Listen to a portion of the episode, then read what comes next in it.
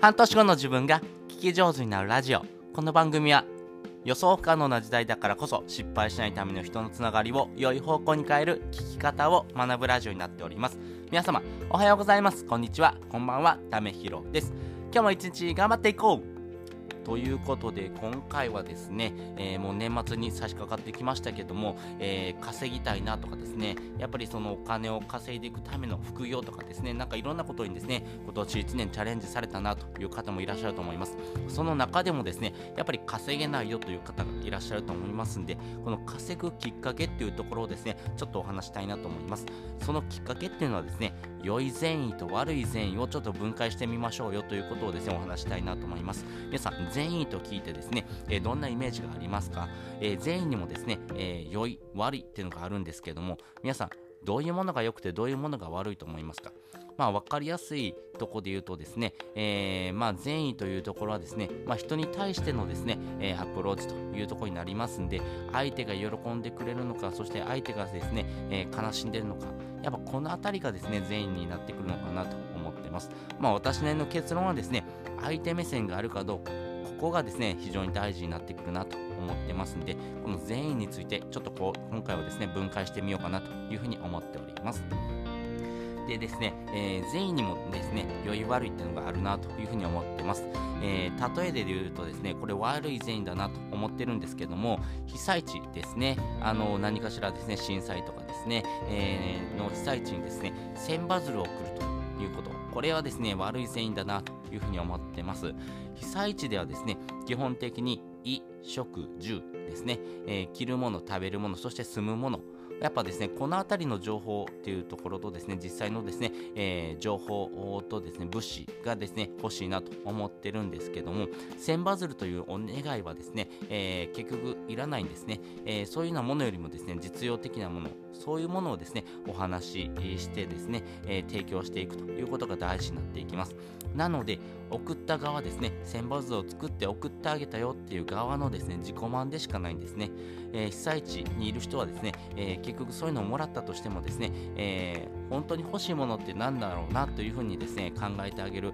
やっぱりここのですね、相手目線があるというところが大事になってきますんで、なので、善意という中でもですね、千羽鶴を送っちゃうのはですね、え悪い善意かなと思います。実際のですね、えその人の立場に立ってみるとですね、千羽鶴よりもですね、え食べ物とかですね、着るものが欲しいかったりとかですね、え住む場所がですね、え用意されてる、そういったことがですね、え実際には必要になってくるなというふうに思っております。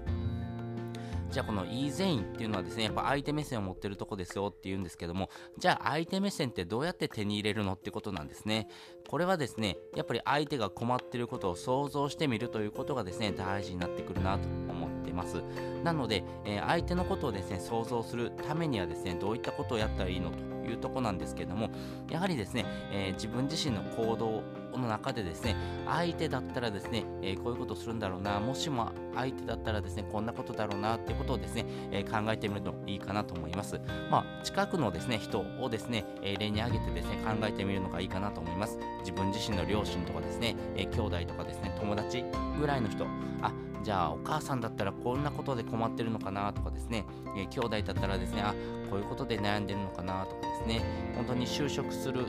手前のですね、人だったらですね、まあ就職先とかですね、えー、どうやってですね、企業にですね、アプローチしていったらいいのかなとかですね、いろんなことを悩んでると思います。やっぱりですね、そういうふうな悩んでる人のですね、ことをですね、えー、考えてみるというところ、そして、ね、自分自身がですね、じゃあどんな経験したのかなっていうことをですね、えー、逆算していくんですね。まあ3年前の自分がですね、どんなことやってたなということをですね、思い返していくとですね、非常に分かりやすいかなと思います。思います過去の自分が悩んでたこと、そしてどうやって解決していったのか、まあそういうふうなですね、ステップをですね、お話ししてあげるというのがですね、非常にいいのかなと思っておりますんで、やはりですね、この相手目線に立ってですね、行動していくっていうところがですね、大事になっていきます。なので、この相手目線っていうところ、まあそもそもですね、全方位にですね、まあ気配りっていうのはなかなか難しいんですね。まあ、波風を立てたくないとかっていうのは分かるんですけれどもやっぱりですね相手にとっての価値というところをですね提供してあげるってことが大事ですし一人の人がですね悩んでいることに対してですねアプローチしてあげるということが大事になっていきます、まあ、その人がですね感謝されるとですね、えー、感謝というものがですね積み重なっていくことによってですねその人からですねお金をもらったりとかですね、え、何かの事業をですね、え、スタートしていくとかですね、まあ、いろんなですね、発展があると思います。なのでですね、まあ、傷つく人もいるかもしれませんが、やはりですね、え、自分はこの人だったらですね、こういうことを悩んでるからですね、こういうことを提供してあげるってことをですね、相手目線に立ってですね、考えて、そして行動してあげるということが大事になってくるかなというふうに思っております。ということで今回はですね、稼ぐきっかけ、良い善意、悪い善意を分解しようということをですね、お話ししておきました。まあ、結論ですね、相手目線があるかどうか、ここがですね、非常に大事になってくるよというお話です。で、本日のですね、合わせて聞きたいです。本日の合わせて聞きたいですね、